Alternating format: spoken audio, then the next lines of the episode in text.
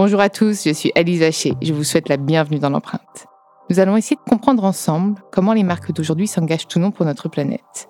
Chaque semaine, je reçois donc des start des PDG de grands groupes ou encore des directeurs de la RSE qui m'expliquent comment leur entreprise s'engage pour porter une révolution de l'impact sur notre planète.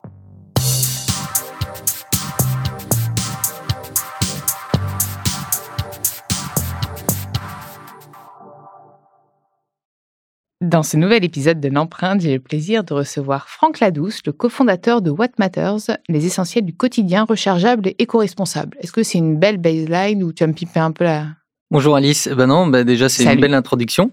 Euh, merci de m'accueillir.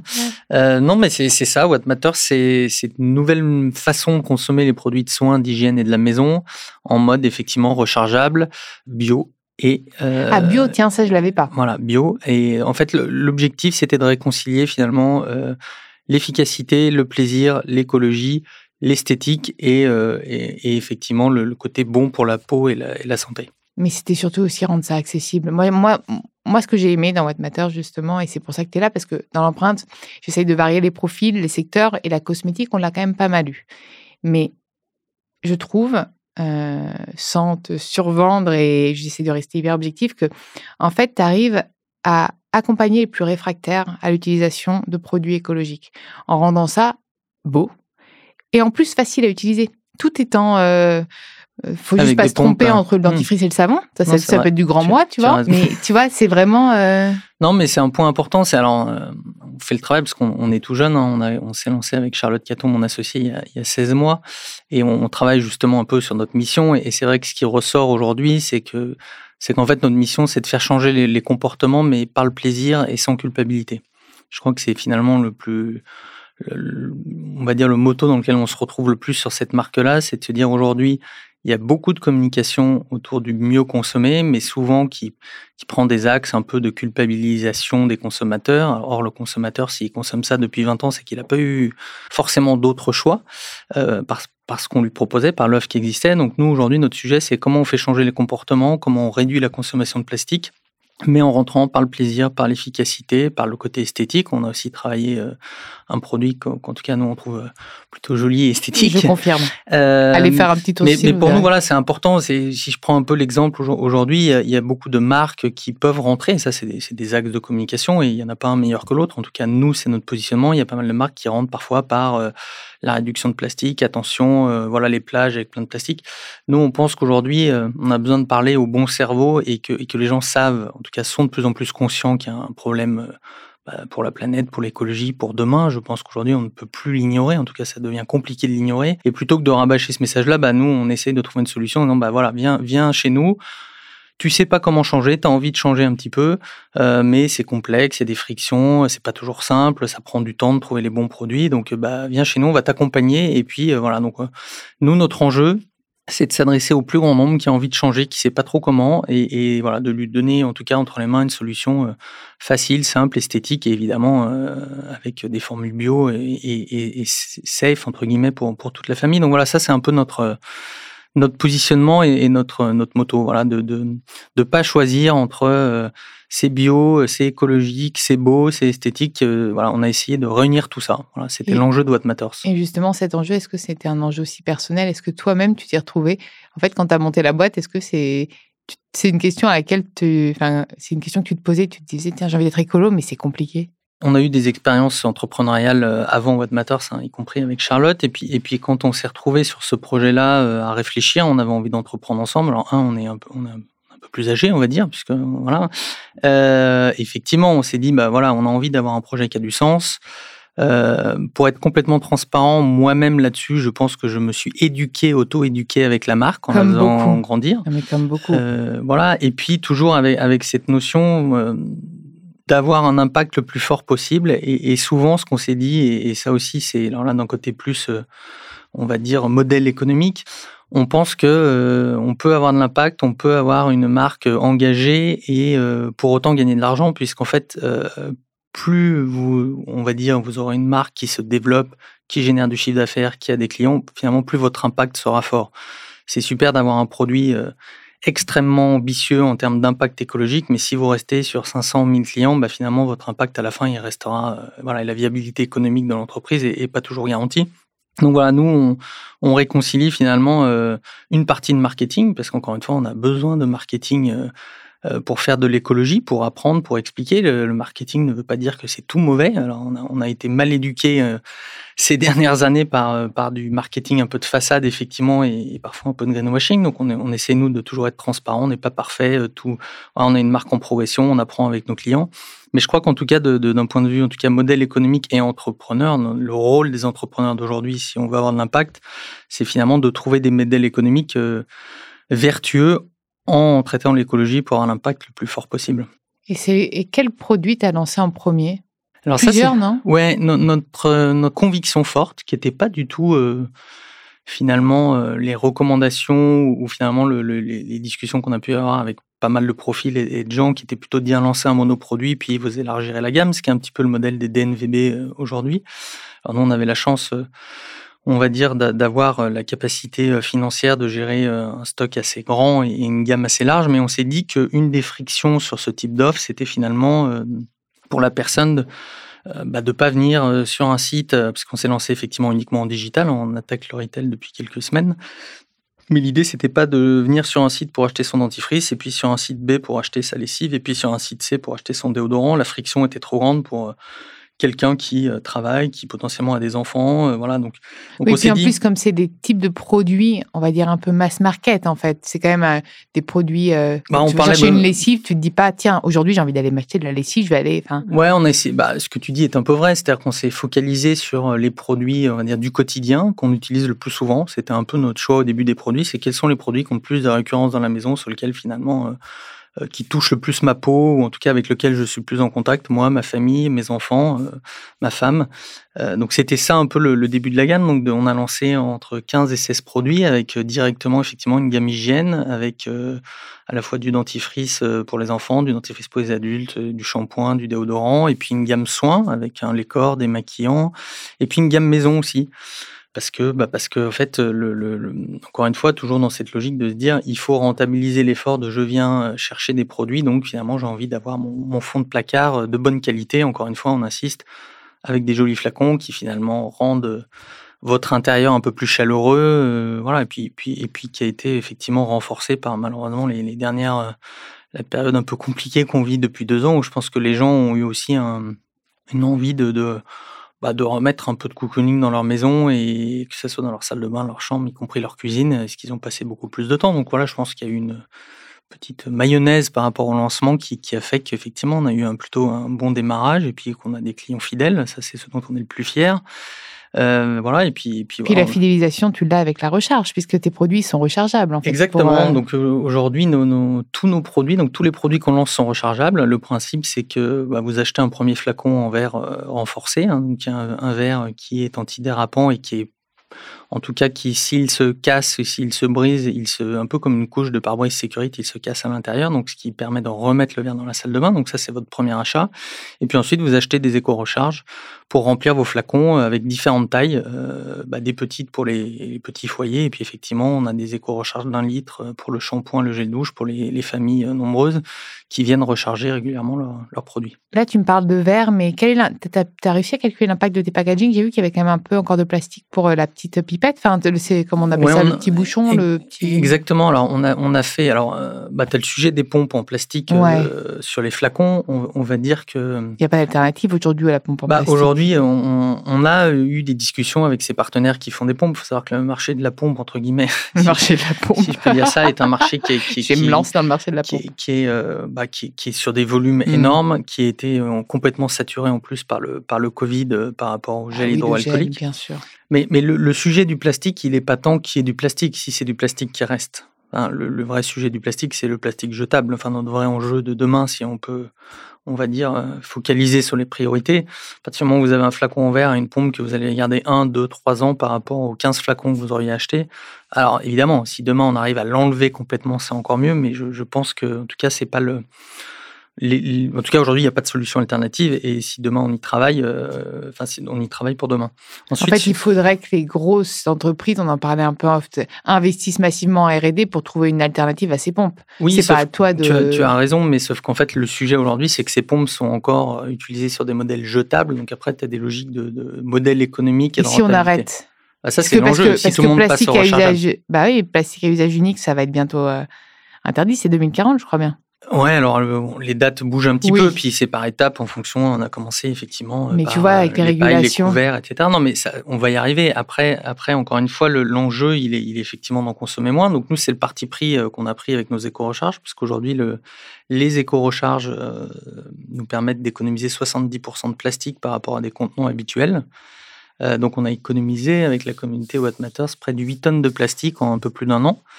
Euh, voilà, donc c'est un peu ça le sujet. Nous, nous, on est encore à la fois, enfin, encore une fois, on est très pragmatique et, l'objectif, c'est de faire des petits pas tous ensemble. Il y a plein de marques qui ont des modèles différents. Il y a plein de très belles marques qui font du solide et, et tous les gens qui sont au solide, j'ai envie de dire, restez-y, c'est parfait on se rend quand même compte qu'aujourd'hui, tout le monde n'est pas prêt à passer le cap du dentifrice solide, du démaquillant solide, du liquide vaisselle solide. Donc voilà, donc nous, on est. En fait, il y a un autre acteur. Vous êtes un, éventail euh, d'acteurs différents et chacun voilà, chacun fait bouger les lignes un petit peu en fonction du. Voilà, et je, pense que notre enjeu, euh, un, il y a de la place pour tout le monde, euh, économiquement parlant, si je puis me permettre. Surtout dans ce secteur, venez foncer. Au, grand groupe. Et puis voilà, puis après, bah voilà, chacun a ses affinités de marque, heureusement d'esthétique aussi, de marketing, de voilà, de, à partir du moment où, où les gens ont un discours sincère. Et je crois que c'est de plus en plus vrai par conviction des entrepreneurs. Ça, c'est le premier point, par la conviction des gens qui lancent euh, ces nouveaux projets.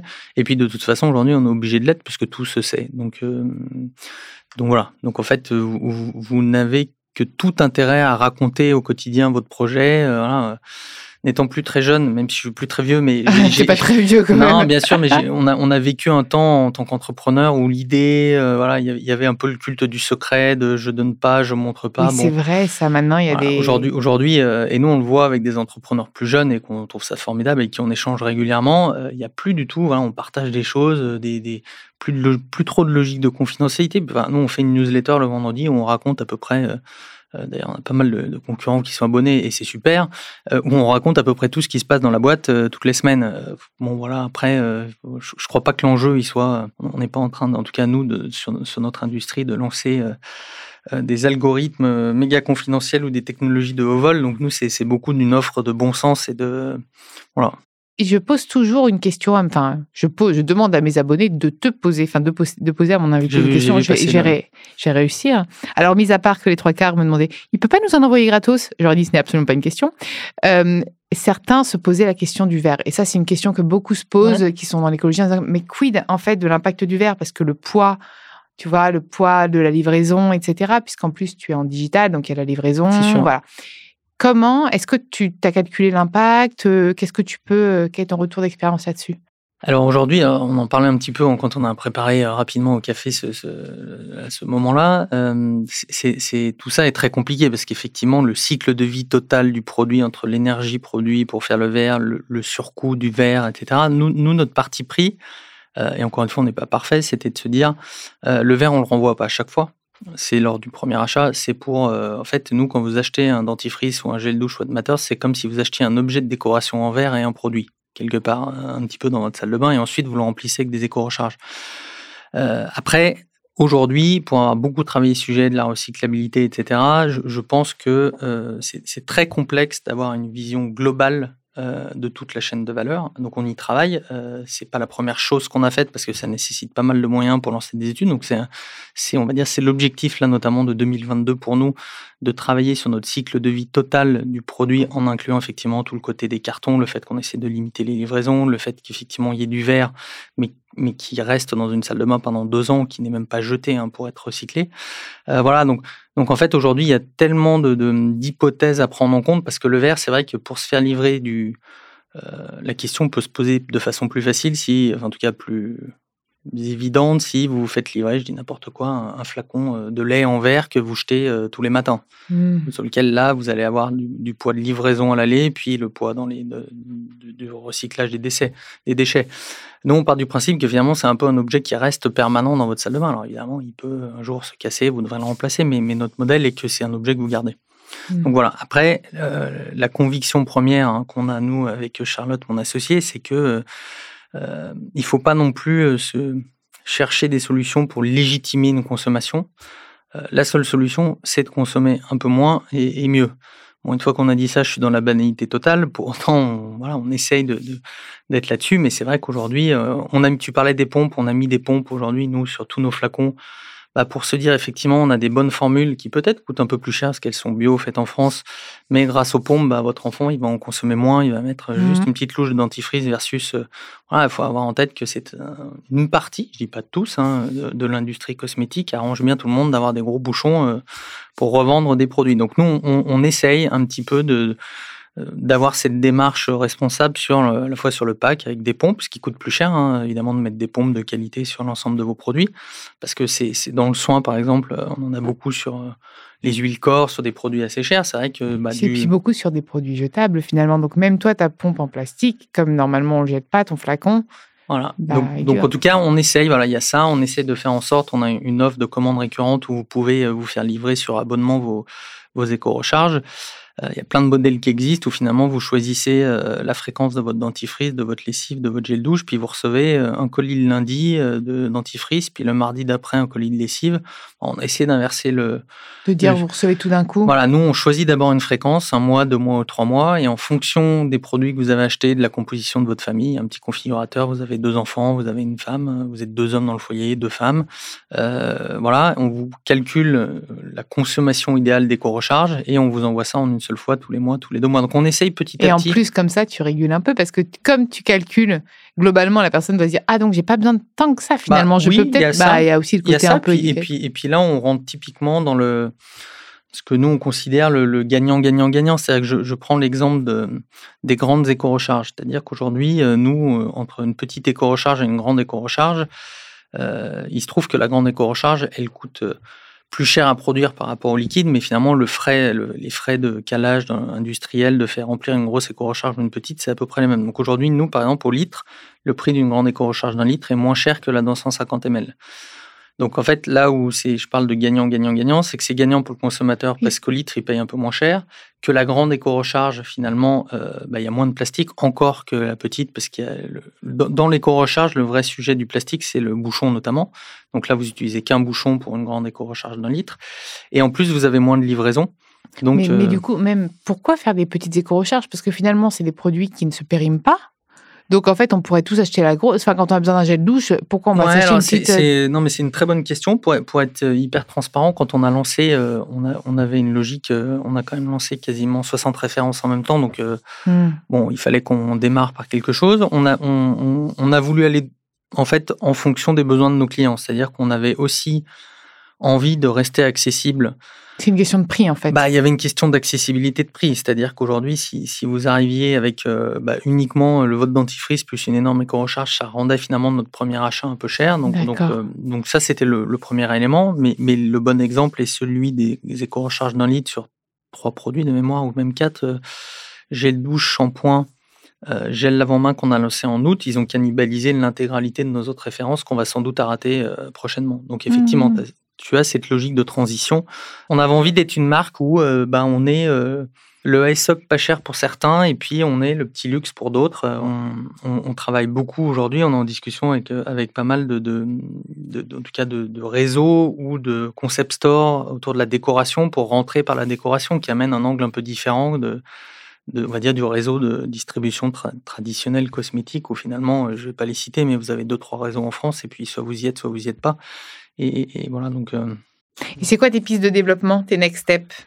bah, Aujourd'hui. Euh, bah, et même tes prochains challenges, parce que je pense que tu veux toujours t'améliorer. Bah, les, les, prochains challenges, c'est qu'aujourd'hui, on, on, bah, on, continue la croissance, donc on recrute pas mal de profils en ce moment, à la fois sur le digital et, sur le retail. Donc ça, pour nous, c'est euh, de structurer la boîte pour, pour grandir de consolider évidemment notre. Euh, aujourd'hui, on a fait 98% de notre chiffre d'affaires, 95% sur notre site, donc c'est continuer un peu dans, cet élan-là.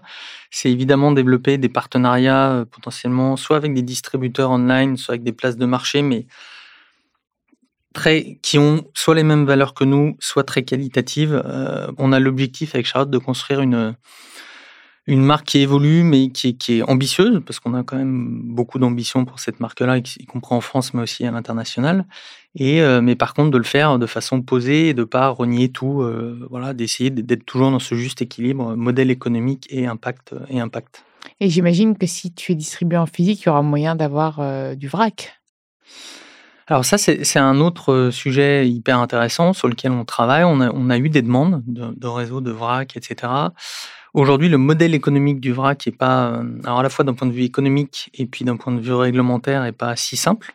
notamment, je crois d'ailleurs qu'il y a un, projet de loi en ce moment qui renforce, enfin qui complexifie encore plus la vente du vrac des produits mmh. ménagers. Euh, tout ce qu'on aime. Voilà. Donc réglementairement, c'est compliqué. Aujourd'hui, c'est plus compliqué euh, réglementairement de vendre du gel douche ou du gel lavant-main en vrac que finalement de vendre du riz en vrac, de l'alimentaire, ce qui est Bon, voilà, il y, a sans doute un peu de lobbying à faire. Pourtant, il n'y a pas de mythe alimentaire dans, le gel douche en vrac. je, vais être honnête, je suis pas expert, mais en tout cas, en tout cas, c'est pas simple. C'est clairement pas simple. Et il y a des belles boîtes qui travaillent là-dessus, hein, qui, qui, qui, bossent. Je pense à Cozy, euh, qui fait, qui fait beaucoup de choses là-dessus. Euh, dont le fondateur est quelqu'un qui est super, qui a plein de convictions et, d'ambition. En tout cas, nous, on trouve que le modèle est pas simple. Euh, donc ça, c'est le premier point. Réglementairement, tout ça n'est pas évident. Euh, le modèle économique et, pas évident non plus parce qu'aujourd'hui, euh, si vous respectez scrupuleusement la loi, vous devez, vous ne pouvez pas remplir un flacon qui est amené par un client, mais vous devez le laver euh, vous-même et lui redonner un flacon. Donc après, on rentre dans l'impact dont on parlait entre le lavage euh, sur place, la machine, les transports. Voilà, donc ça sera une offre d'avenir. complémentaire peut-être complémentaire peut-être complémentaire peut-être que si nos clients nous le demandent vraiment dans les points de distribution un jour on ira mais aujourd'hui on considère qu'il n'y a pas de viabilité vraiment en tout cas, on, on, a du mal à le voir pour entrer dans, ces coûts. Et quand je dis de viabilité économique, évidemment pour l'entreprise, mais donc pour le client et pas sortir des prix trop élevés euh, non plus. Est-ce que tu auras un dernier mot à, dire à nos auditeurs, mis à part que tu vas binger l'empreinte juste après pour te rattraper Exactement, je vais aller tout écouter d'un coup. Non, non, bah non, j'ai pas de merci de m'avoir accueilli en tout cas, puis de, de cet échange que, ouais, que je trouve passionnant parce que c'est on dit souvent avec Charlotte que l'écologie et la manière d'avoir l'écologie, enfin de voir l'écologie, euh, c'est très, c'est finalement très personnel, que c'est un petit peu comme la religion, chacun fait ses petits arrangements. Et, je pense qu'il n'y a pas de, vérité à asséner au consommateur, c'est chacun fait comme il peut euh, avec ses moyens, avec son envie, ses moyens économiques, euh, avec, tout. Et puis l'objectif, c'est que tout le monde fasse des petits pas tous les jours et que, et que la responsabilité ne doit pas peser sur les consommateurs, mais sur nous, entrepreneurs. Et comme tu le disais si bien, il y a encore de la place, il n'y a pas de concurrence. Foncez ceux qui veulent monter leur boîte euh, euh, dans, le, dans le secteur du green, de la RSE, de l'impact. Enfin, tout ce que vous voulez, on a besoin de vous, quoi. Ce que tu disais, vous êtes tous devenus. Euh, pas copains, bah. hein, c'est des concurrents, mais c'est des concurrents. Non, non, mais je pense qu'en tout cas, on a tous un objectif commun, je, je crois, c'est de faire changer les comportements. déjà, ça, c'est une bonne chose. Il faut, enfin, on ne peut pas après des, enfin ça c'est un avis très personnel. Et d'accompagner le changement. Et d'accompagner le changement. On peut pas après 20 ans, 30 ans euh, de modèle de consommation euh, d'un coup en 15 jours euh, dire à mm. tout le monde tu consommes mal, change du tout au tout. Non, malheureusement ça c'est pas si facile. Donc voilà, faut accompagner, faut éduquer. Voilà, ce qu'on essaye aussi de faire avec la marque Matters, d'expliquer. et puis et puis de voilà d'expliquer parce que les gens sont quand même beaucoup à l'écoute. C'est l'avantage d'une marque digitale. Hein. On a on a des territoires d'expression, on a un lien direct avec le consommateur que vous n'avez pas en retail euh, parce que vous ne lui parlez pas finalement. Euh, c'est aussi pour ça que nous on s'est lancé en digital. Euh, par contre après on a besoin d'être en retail parce que comme toute DNVB, finalement, on, a cette espèce de, schizophrénie. On est sur un modèle digital et on fait euh, énormément de livraisons qui est quand même pas le top pour, euh, pour l'écologie. Donc, effectivement, le fait de se retrouver dans des points de retail au plus près du consommateur, c'est aussi un de nos enjeux. Et c'est aussi la demande qu'on a aujourd'hui beaucoup mmh. d'être proche de, de nos consommateurs dans les villes de France. Oui, je pense que c'est important si tu veux t'adresser à tout le monde de toucher ceux aussi qui sont un peu offline. Exactement. Merci beaucoup, Franck. Merci beaucoup, Alice. À bientôt. À bientôt. Merci à vous d'avoir écouté cet épisode. Vous pouvez retrouver tous les épisodes sur toutes les plateformes de podcast ainsi que chaque semaine sur thegood.fr. N'hésitez pas à liker, partager et commenter le podcast. À très vite.